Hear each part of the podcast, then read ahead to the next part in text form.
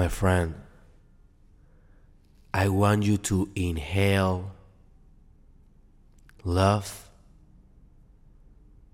and then exhale pain.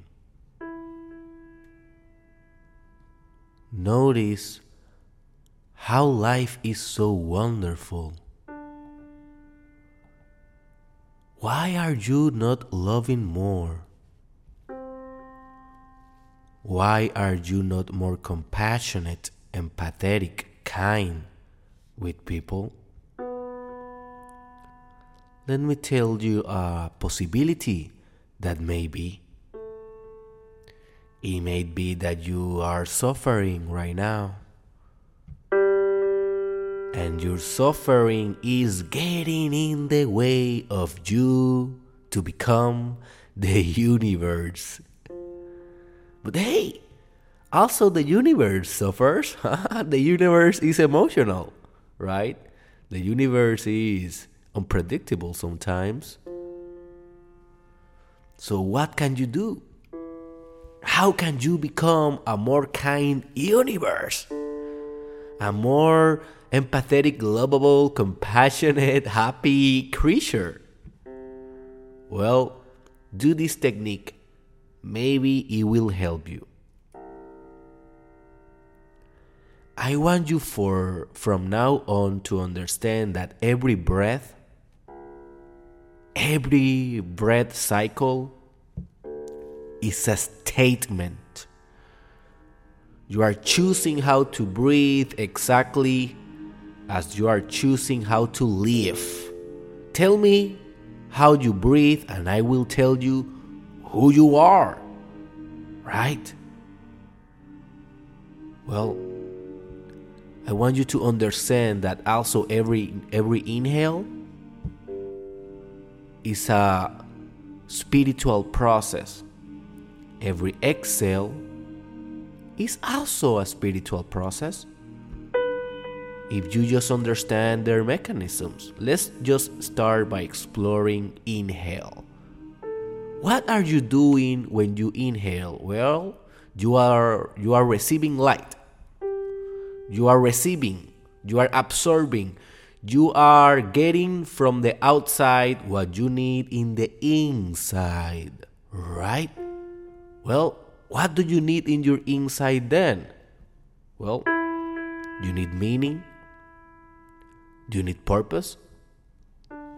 You need to feel love? You need to give love? You need to feel integrous? You need to feel authentic? You need to feel happy, cheerful,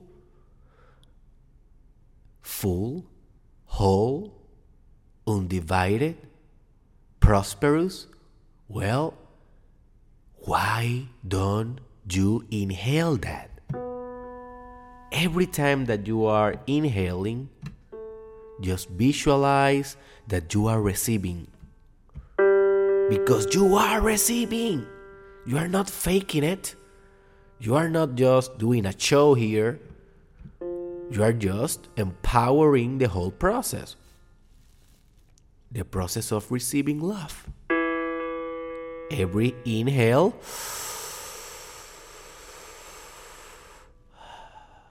is a love receiving process. Just let your heart fill itself with absolute and infinitely conscious love. And just stay like that.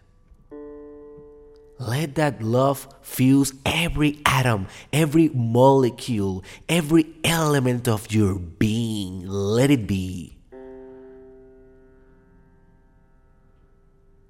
But every cycle needs an expulsion. Every cycle needs a retrogression. Every cycle needs the second half of the cycle. We cannot have summer without winter. We cannot have adulthood without childhood. So we cannot have inhale without exhale. Now, what you do when you exhale? Well, you are giving out. You are drawing what you had inside to the outside. You are showing to the world what you are, right? Through your breath, through your divine air, through your divine beingness. So every time that you are exhaling, basically what you are doing is that you are exorcising. You are giving away some of your demons, some of your pains, some of your sufferings, some of your dreams that are not real right now. When you are exhaling, you are breathing out suffering. And that is a beautiful thing to understand because whatever you become conscious of, you can influence better. You cannot control, but you can influence better. So, what I want you to do is that because you already inhale love, you already inhale compassion, you already inhale kindness, right? All the divine values, all the sublime or sublime stages of being or state of consciousness. Now you need to take out.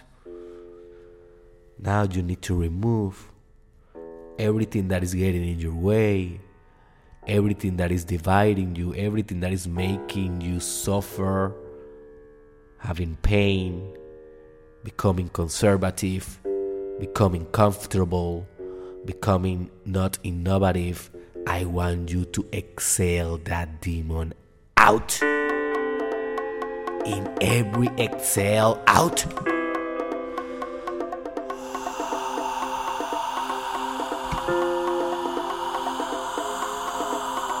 Out. Every exhale, pain, out. Every exhale, suffering, out. Every exhale, obstacles, out. Every exhale, doubts, out.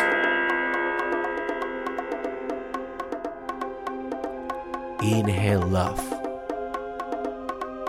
Exhale pain and suffering.